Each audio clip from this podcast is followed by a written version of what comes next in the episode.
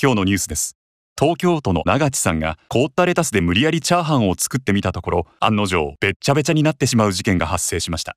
長地さんによりますと夫の好物であるレタスチャーハンを作ろうとウキウキしながらレタスを買ってきたところ誤ってレタスを冷凍庫に入れてしまったということです。長地さんは調べに対し凍らせたことに気づいた時はやばいと思った。ダメ元でチャーハンにしてみたがやっぱりダメだった。ただ夫はめちゃくちゃ美味しいよありがとうと食べてくれてやっぱり最高の夫だなぁと改めて感じたと話しているということで関係者はレタスは冷え冷えでも2人の絆はより熱々になったものとみて引き続き捜査を進めているということです